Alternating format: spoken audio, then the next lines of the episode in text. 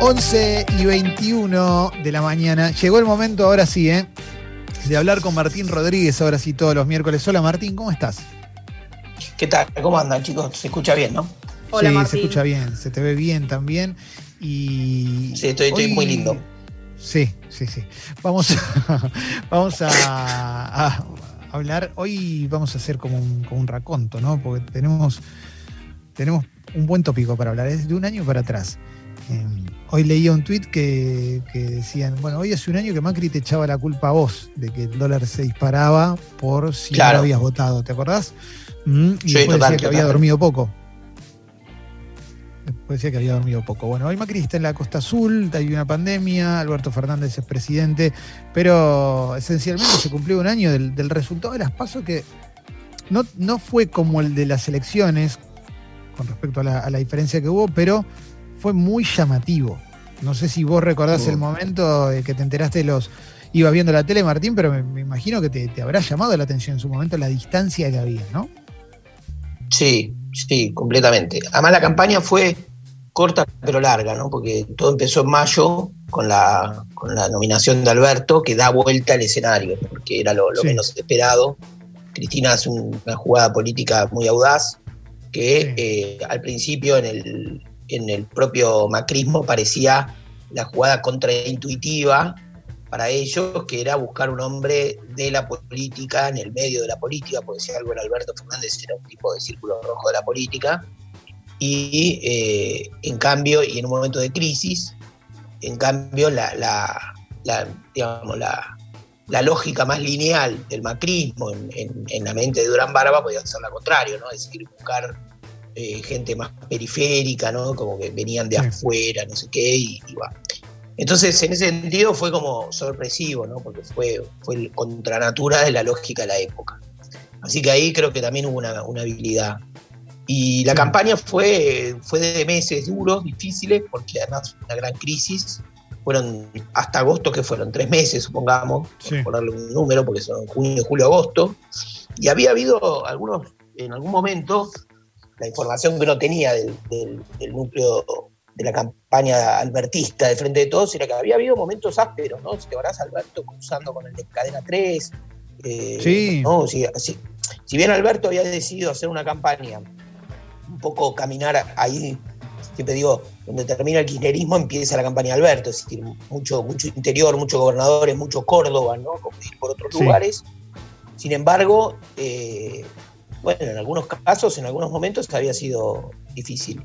Evidentemente nadie, o, en el cálculo, o la especulación política, estaba un poco, digo un poco, subestimado el impacto de la crisis en, el, eh, en, el, en, lo electoral. Es decir, eh, eh, había una idea de que Cambiemos, que había sido muy hábiles en, los, en la ingeniería electoral siempre, sabían cuándo ganar, cuándo no presentarse para no perder, ¿no?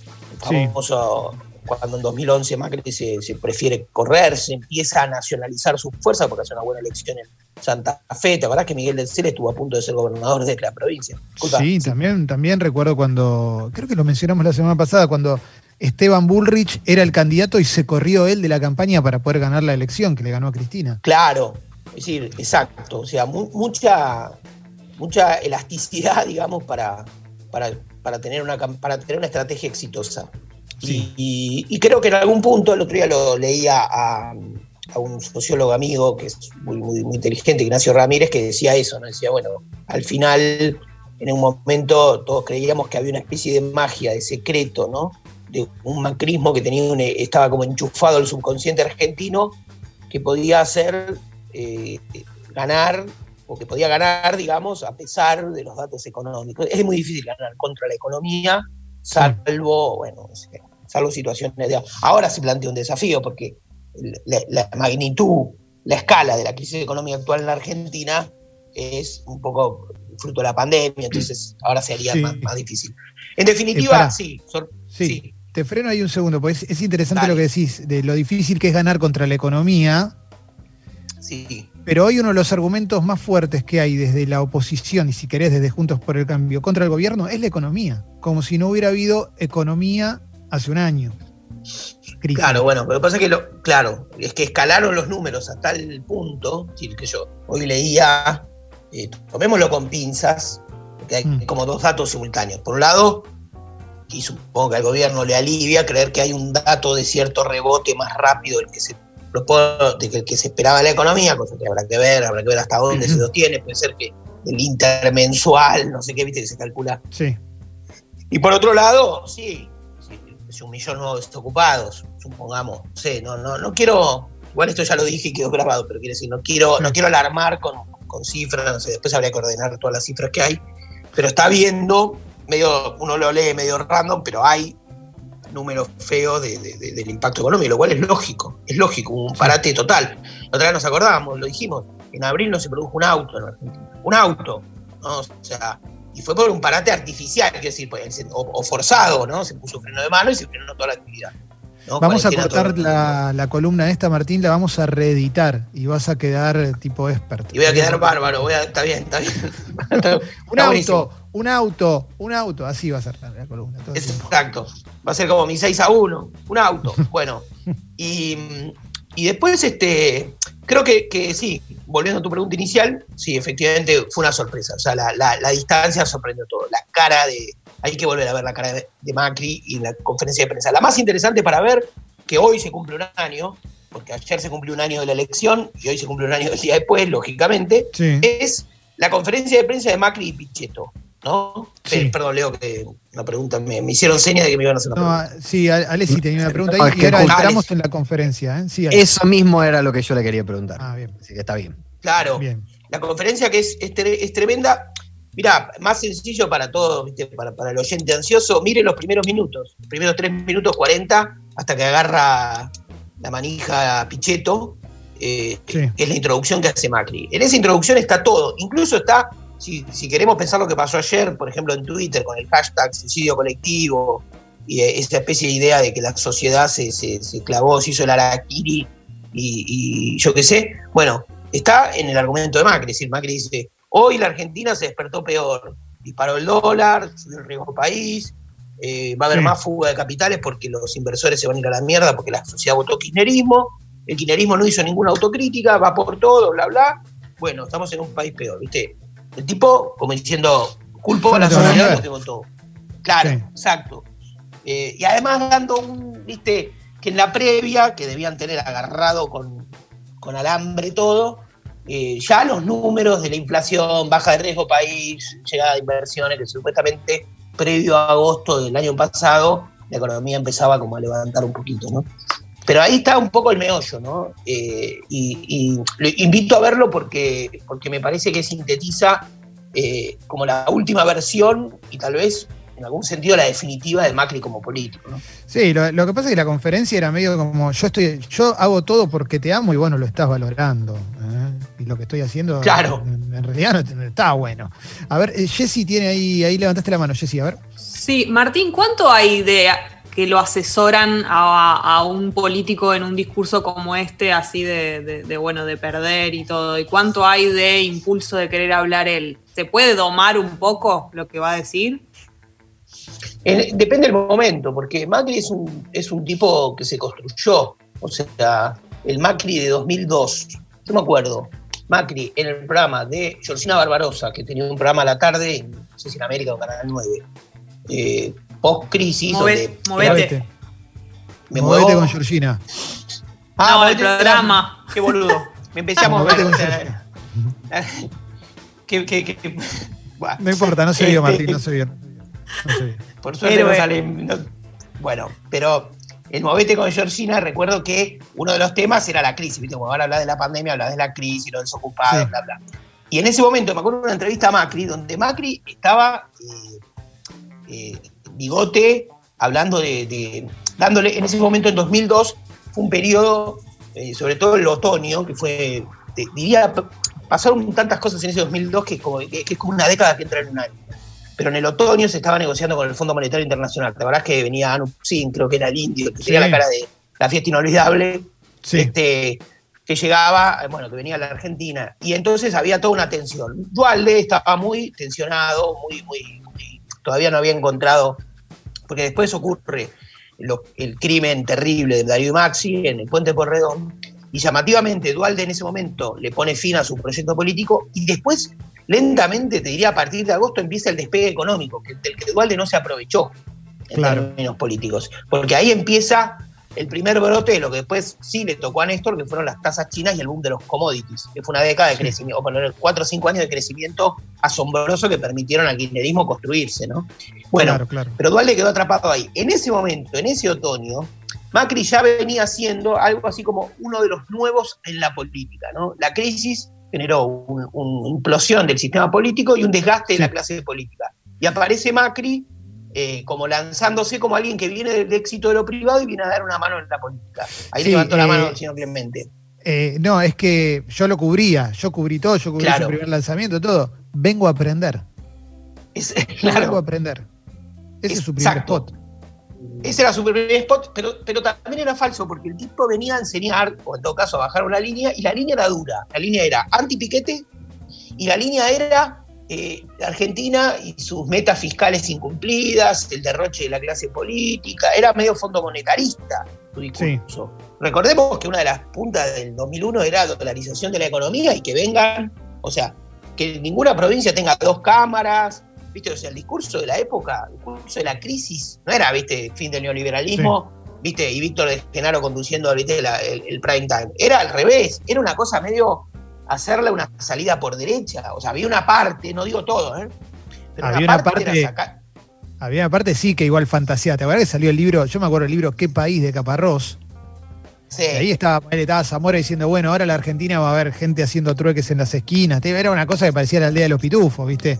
No, obviamente era una jarra loca, había de todo, pero, pero, pero lo que pasa que yo creo que también había con mucha fuerza un sector de derecha que se sentía que entre que el menemismo eran Alibaba y los 40 ladrones peronistas, qué, sé yo, la alianza era un concierto de inútiles, entonces todos estaban como que salvados. Viste que una de las eficacias de, muchos de los liberales o neoliberales argentinos es que siempre llegan limpios a la escena del crimen, como si no tuviera nada que ver. Viste que llegan y dicen, no, yo tengo acá un conjunto de ideas, como si no se como si el fracaso en parte no fuese la aplicación de esas ideas, ¿no? Que es ajuste, cumplimiento de metas fiscales, endeudamiento, bla, bla, y todo eso que no funciona, no funciona, no funciona nunca. Si los gobiernos que han sido, digamos, este, liberales, no sé qué, abrazaron el credo, terminaron mal. Dicho esto, pero pará, en ese momento eso, pará, estás olvidando de algo ahí, ¿eh? no sé si, pero ahí emerge López Murphy, como si no hubiera formado parte del gobierno de la Alianza, y le va muy bien en 2003 a López Murphy.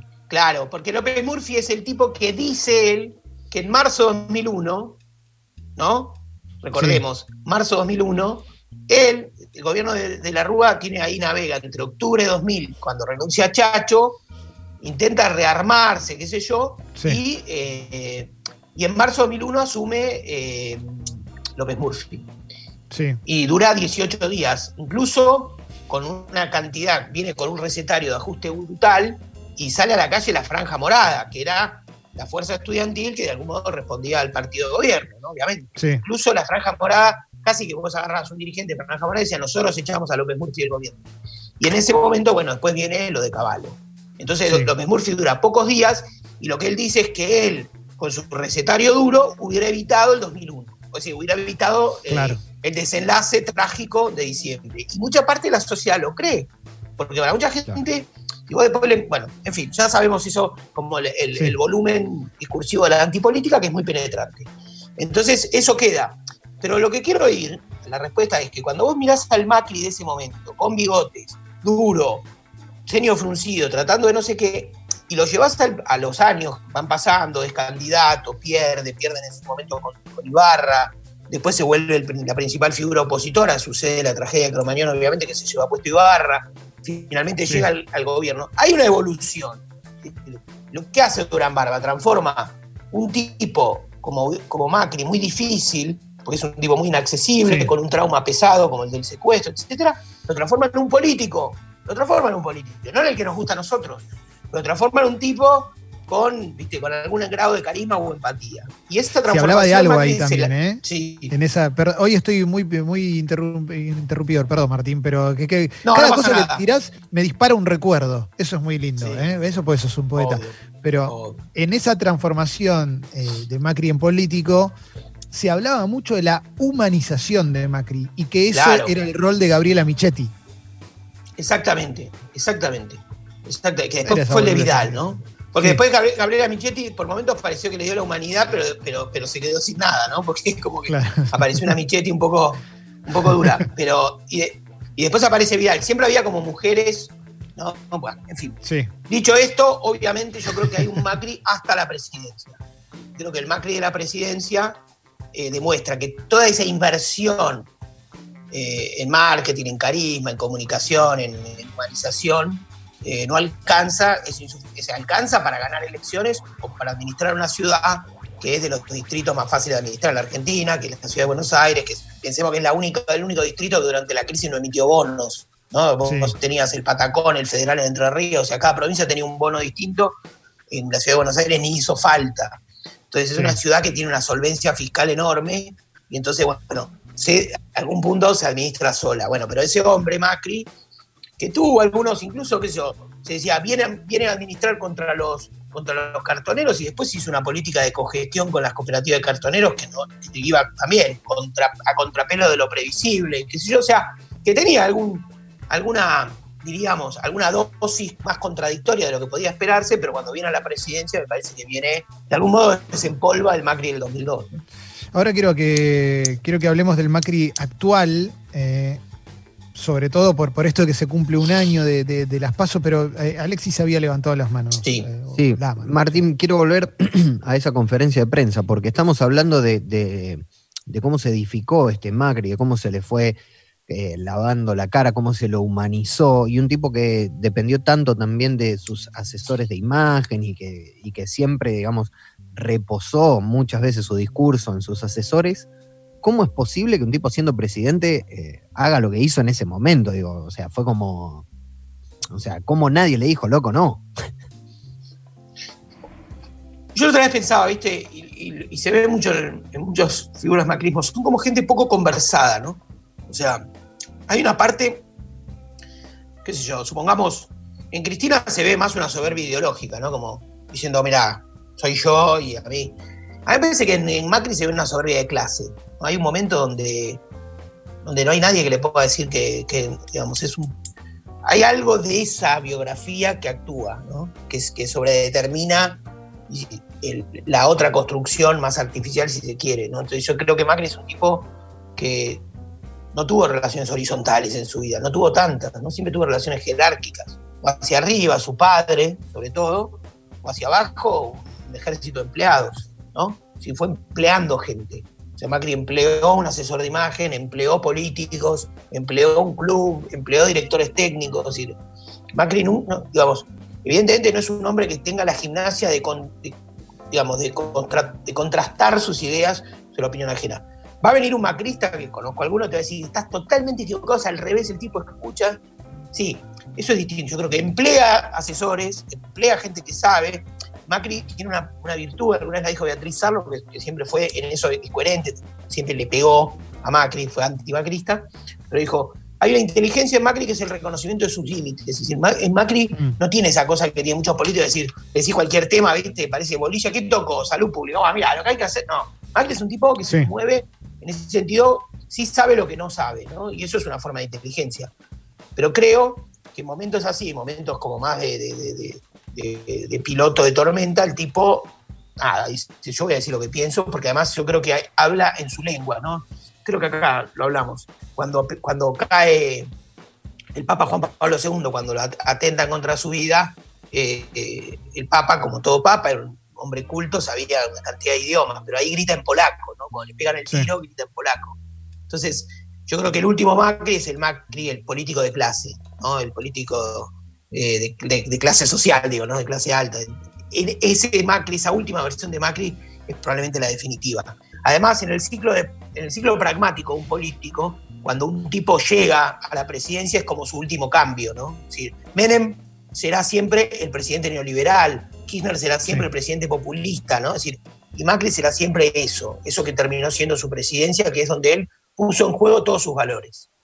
Me había olvidado de, de- de esa columna en la cual eh, hiciste referencia a lo que Macri, Macri gritó en polaco como el Papa. la sensación que tengo un año después, y me agarro de Gerardo Morales, justamente, que es alguien que, si bien trabaja hoy en conjunto por, por la situación que tiene con Jujuy, eh, siempre ha sido opositor al, kirchnerismo, eso está claro, y forma parte, si querés, de, la parte más, no sé si la más dura, pero, pero de una parte muy relevante de la oposición en nuestro país, que dijo, eh, con Macri hace dos meses que no hablo, y con el presidente obviamente hablo, me, llama día por medio para ver si necesito algo. Macri está hablando, oh. quedó hablando en polaco. Absolutamente. Hoy es, hoy es el polaco Macri, digamos. Absolutamente. Y tiene, digamos, un tipo más bien, una tendencia más bien mezquina y que eh, cree en el PRO como, como líder de la marca, ¿no? como, como, dueño de la marca, más que como, jefe político. Una jefatura política implica, digamos, una cantidad de mediaciones y de, y de, ¿no? y de caminatas. Por ejemplo, Dualde, siendo presidente, Dualde a mi juicio nunca llegó a ser un líder, pero lideró una etapa, sino, nunca consolidó una identidad política como Macri lo hizo, como Cristina o Kirchner lo hicieron, como Menem lo hizo, ¿no? Eh, y sin embargo, bueno, tuvo que conducir, fue un piloto de tormenta, un gran piloto de tormenta. Entonces, Dualde se reservaba, por ejemplo, decía, bueno, de 8 a 10 hago llamadas el tipo estaba dos horas, entonces llamaba, no sé, al intendente de Calamuchita que conocía y le preguntaba cómo estaba y qué sé yo, y qué necesitaba, y lo derivaba a algún secretario. Es decir, había una tarea minuciosa de hormiga, ¿no? Un trabajo de abajo que involucra a la política, ¿no? Es decir, eh, hay políticos que tienen medio. Cristina también tiene poca mediación, pero tiene interlocutores. Es decir, los a veces sí se reúne y después tiene gente, en ese caso, no sé, Oscar y Máximo Kirchner, en su momento Alberto, ¿no? interlocutores que funcionan como eso, ¿no? como mediadores de una relación, de un tejido. Macri es una persona más, en ese sentido, más eh, misteriosa. Igual un dato de ayer que se supo es la reincorporación, entre comillas, de Marcos Peña a eh, al, equipo de Rodríguez Larreta eh, ad honorem, digamos, no, es que ocupa ahora un cargo oficial en el gobierno de la ciudad, pero al equipo de campaña. Creo que hay ¿qué es eso, Martín? ¿Qué es eso, Martín? ¿Eso es pasarte del Barcelona al Real Madrid dentro del ecosistema de Cambiemos o es integración? porque también uno puede pensar, una lectura es, listo, le, le, dieron la espalda a Macri, empiezan a rearmarse sin Macri. Otra es, empecemos a trabajar en conjunto y el nexo es Marcos Peña. Un poco de todo. Yo creo que es un poco, es un poco de río revuelto. Eh, el cierre, a ver, un efecto, el cierre de la negociación, un cierre exitoso, relativamente exitoso de Guzmán con el, y del, gobierno con los acreedores externos, ¿no? con los privados. Entonces ahí vos decís, si no hubiese habido un cierre, si hubiese habido un default, el ala dura crecía en Cambiemos en la oposición, ¿no? una oposición que salía. Entonces, yo creo que esto inclina a muchos sectores que estaban así, que sí que no, a jugar por los moderados. ¿Qué pasa? Marcos Peña se supone que quedó sin rol, que se autoexcluye, que se, que se ve, como decís ahora, se autopercibe como uno de los maricales de la derrota, al menos en términos ideológicos, y deja ser. El partido se va reconstruyendo de por sí y hay como dos polos. El polo más duro, Patricia Bullrich, el polo más moderado, con responsabilidad institucional, la reta. La impresión es que las noticias de los últimos tiempos, que es que no baja tanto, ni termina de caer la imagen del presidente, que se dio un buen resultado en la negociación, etcétera, etcétera, marcarían que se incline un poco más, así como, en la tendencia del día, no como algo definitivo, por, por, supuesto esto tiene movimientos que son más profundos y más lentos, una tendencia hacia, puede ser hacia la reta como una figura más concentradora, porque además la imagen de Horacio Rodríguez Larreta es muy alta. La imagen es buena, entonces se la mantiene. Entonces, inclinado hacia eso. Peña, parte, me consta, del equipo de comunicación de Peña, se fueron directamente a trabajar con Bullrich, o sea, hicieron el camino inverso. Pero hay que ver si esto que se. Ahora, vos leías las notas ayer, lo que salió ayer en algunos sitios, caso de Trapé, por ejemplo, sobre esta novedad de Marcos Peña, y las notas eran medio ni funifá, no decían nada, ¿no? Evidentemente lo que hubo fue una reincorporación a la, conversación entre la red y Peña, no mucho más. Hoy, para ir cerrando, Martín, hoy hablamos con, Florencia Kahn, con la infectora Florencia Kahn, sobre lo que está pasando con los contagios y demás, y, habló en un momento de la responsabilidad individual, que en definitiva palabras más, palabras menos, termina dependiendo de la responsabilidad individual. Em, quería preguntarte por el decreto. El decreto de se prohíben las reuniones en las casas. ¿Eso fue un tiro en el pie? Porque primero, no podés ir a controlar a todo el mundo. La lectura fue, de gran parte de la sociedad fue pésima. Eh, la gente hizo lo que se le cantó igual. La gente que tuvo ganas de hacer lo que se le cantaba, digo, eh, no, no todo el mundo, pero hay gente que el que la quería romper la iba a romper y no hubo ninguna consecuencia. Y en definitiva lo que quedó y de lo que se agarró gran parte de la oposición es acá no hay libertad, acá atentan contra nosotros, es un estado de sitio y demás. ¿Es un tiro en el pie? Yo no sé, o sea, la parte difícil es que no, no veo margen para que haya más que eso. Mm. Como una especie de. El tiro en el pie estaría dado en que, de algún modo, es el Estado que se muerde la cola, o en todo caso la autoridad política se muerde la cola, porque decreta lo que no puede hacer cumplir. No, yo digo, la pregunta comunicarlo de otra manera. Simplemente digo, no, claro, pero, no sé cómo, pero. Pero, pero vos, por ejemplo, la Argentina tuvo estados de sitio, ¿no? Había estados de sitio. Suponete, Alfonsín decretó la democracia, decretó un estado de sitio en 1984, 85, no me acuerdo. El momento que actuaba mucho lo que en ese momento el ministro del Interior, Trócoli, decía la mano de obra desocupada, que eran militares que estaban ahí sueltos, que habían sido dados de baja del aparato represivo y que estaban generando caos. Eh, hiperinflación también, hubo otro estado de sitio en un momento de mucho caos. Bueno, pongamos. Ahora, esos momentos el Estado sí iba a garantizar con, el uso de la fuerza pública el cumplimiento del estado de sitio. No volaba una mosca. Era circunstancial en un momento. Esto no es un estado de sitio, aunque lo hagan pasar así, no. ¿Por qué? Pero también por qué. Porque nosotros sabemos, pero no lo sabemos porque nos lo dijeron, lo sabemos porque nos mojamos el dedo y ponemos el, dedo en la ventana, que no hay margen para que el presidente ponga la fuerza, eh, las fuerzas de seguridad en la calle y disuelva cualquier forma de reunión. sabemos que no lo va a cumplir por, el, por digamos, en un, estado policial. No va a generar un estado policial para el cumplimiento de la cuestión. Claro, por eso yo te lo preguntaba, porque a mí me hay como una inflación discursiva. Sí. Sí. No, no, perdona, perdona, pero a mí me parece lo suficientemente dramático que haya gente sin barbijo haciendo cualquiera, como para agregarle que esa gente además lo que diga es, bueno, siente que está desafiando a una autoridad, a un gobierno autoritario cuando en realidad simplemente lo que te están diciendo es cuidarte con, cuidarte con otras palabras. Pero tengo la sensación de que eligieron malas palabras. Le dieron un argumento más a un montón de gente que tenía ganas de hacer cualquier cosa. Sí, lo que pasa es que los números están dando feo. Por eso te digo. A, todo esto, viste, el pico va subiendo, no, va, no baja, no baja. Hoy a la mañana, ochenta y pico de muertos, no, es terrible.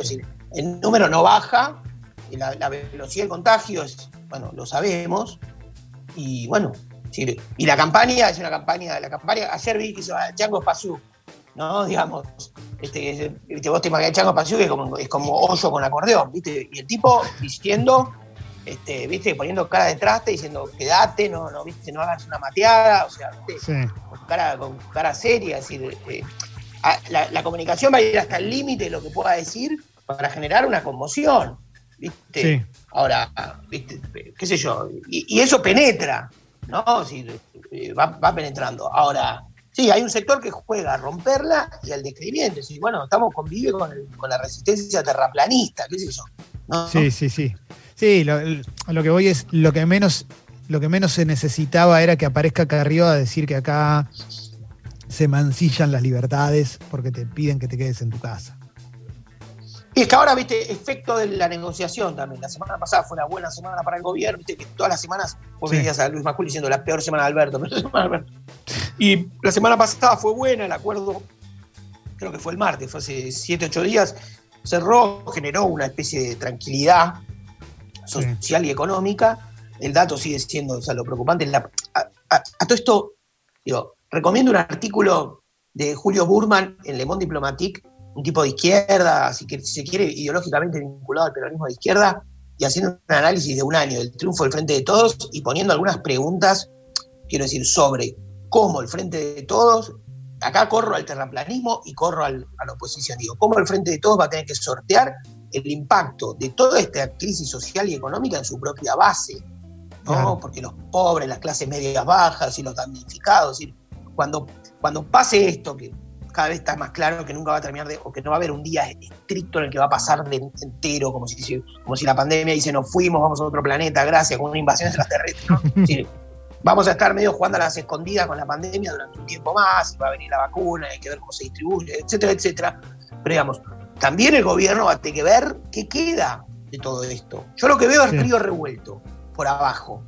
Creo que hay índices, porque al gobierno lo tranquilizan en un sentido de apoyo a la cuarentena, de apoyo al gobierno, lo mismo le pasa a la reta, lo mismo, bueno, hay algo que del cuadro general de la foto del día que todavía no hace, no, hace el gobierno entrar en desesperación.